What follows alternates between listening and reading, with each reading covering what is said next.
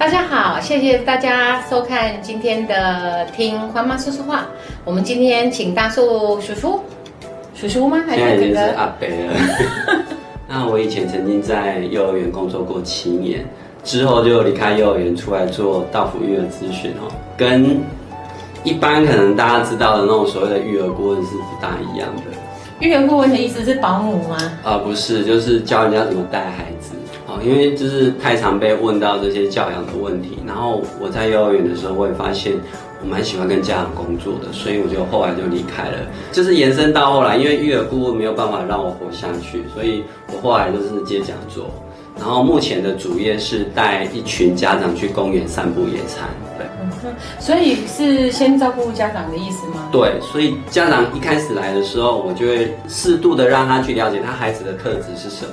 像有的孩子一开始来他就开始乱跑，那我就跟妈妈讲说没关系，你就先跟着他。慢慢慢慢，孩子探索的差不多的时候，我就会跟妈妈讲说，哎，妈妈你要不要坐下来？因为他坐下来之后，他就会发现孩子他会走到一个点，他会回回过头来看。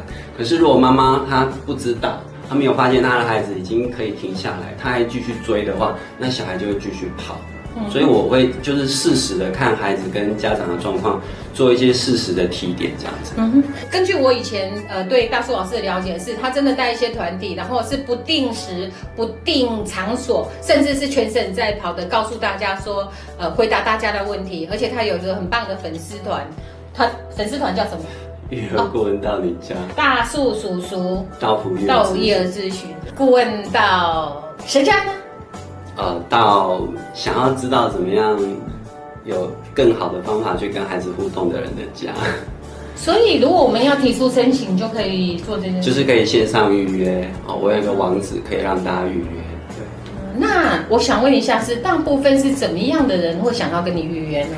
其实都是一些蛮厉害的家长，不乏一些就是他可能也是教育工作者，甚至有的也是呃社公司之类的。然后因为他们已经用了各种方法都没有办法照顾他的孩子，那他就只好找我。他他们的想法就是找一个比较有经验的人来跟他们分享怎么教孩子这样子。嗯嗯嗯。那大部分的这些人，嗯或者是你服务的对象，主要的孩子年纪大概是多大？大概都是以一到三岁为主啦。哦，这么小。对，然后比较多就是，比如说像最多找我就是一岁多，然后他的小孩就是那种暴冲的，不听使唤的，不好好吃饭的，然后就是有情绪问题的之类的。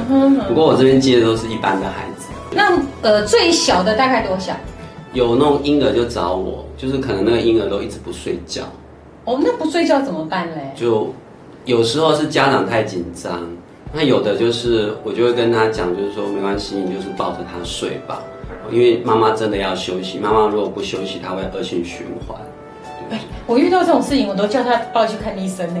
对，有的是的确是需要找专业的医师啦，也会根据我的经验给他们一点建议啦。是，所以我现在可以请教您，就是说，呃，如果不睡觉，大概是什么程度？呃，您觉得呃要怎么去分配？我觉得如果比如说我跟他建议的方法也没有效的话，我觉得讲要赶快去，因为有时候真的是家长他自己的状态。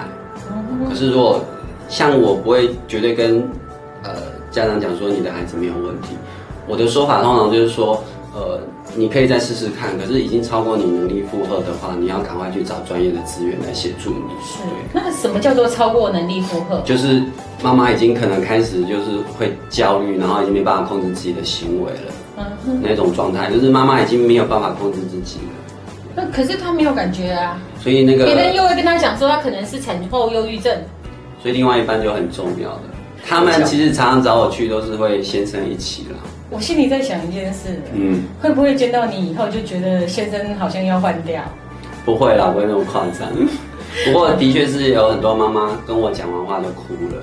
我我其实有一半在开玩笑，可是有另外一半是因为就是说有很多心理师，如果他们是男生，然后他们很容易变成投射对象，都在想说为什么我家的先生这么不体贴？如果他像你就好。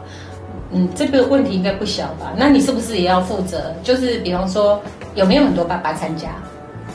大部分我都会跟妈妈讲说，欢迎爸爸一起参加我们的讨论。嗯对，那也有妈妈她是偷偷的找我啦，会遇过这一种这。个跟我们特殊障碍的家庭其实很一致。不过我我现在想就是说，在我们特殊障碍家庭的育儿或者是现在的学习上，那个爸爸出现的比例越来越高。我们一般的家庭也是这样嘛？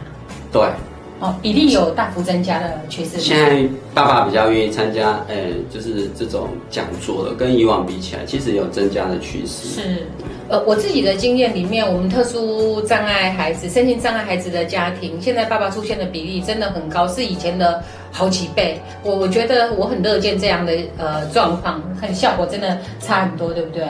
那你有没有这样的实力，在爸爸参与之下，就是说有什么，至少是可以处理妈妈的产后忧郁之类的。爸爸真的很重要，因为其实爸爸主要是那个支持的人，不管是对妈妈或是对孩子。嗯哼，所以一般爸爸有参与的话，那个咨询的结果都会比较好。是是。那你自己有没有比较深刻的育儿夫我有一次去，本来是要去处理孩子的状况，结果到后来我们是在做有点像婚姻智商，因为我发现他们小孩根本没有问题，哦，啊，主要是他们夫妻两个教养的，观念差异吗？就是想法真的很不一样，他们非常互补了，但他们找不到那个合作的默契，所以我就那一次的咨询就变成是我当他们中间的翻译者。嗯然后我让妈妈知道说，我们不需要去争谁对谁错，而是我们怎么样找到共通点，因为我们都爱孩子。那我们找到怎么样找到共通点？你做你能够做的，我做我能够做的，然后我们可以变成是合作的关系。就像我的书的副标题是怎么样跟孩子和好。那我认为其实夫妻关系是优先于亲子关系的。然后，所以看起来，呃，我们今天在讲这个呃育儿顾问到家的这个部分，其实就是希望一个家庭的参与，然后希望更多家庭的参与，大概是是朝这个方向是走。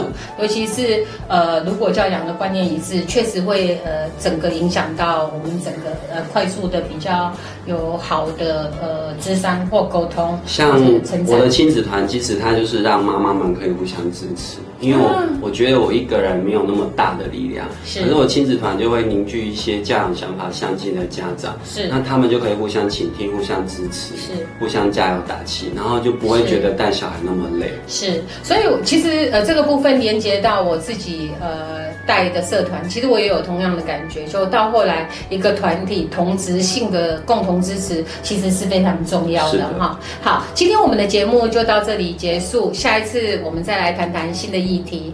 呃，如果您对今天的节目有什么看法，请在底下留言，谢谢您。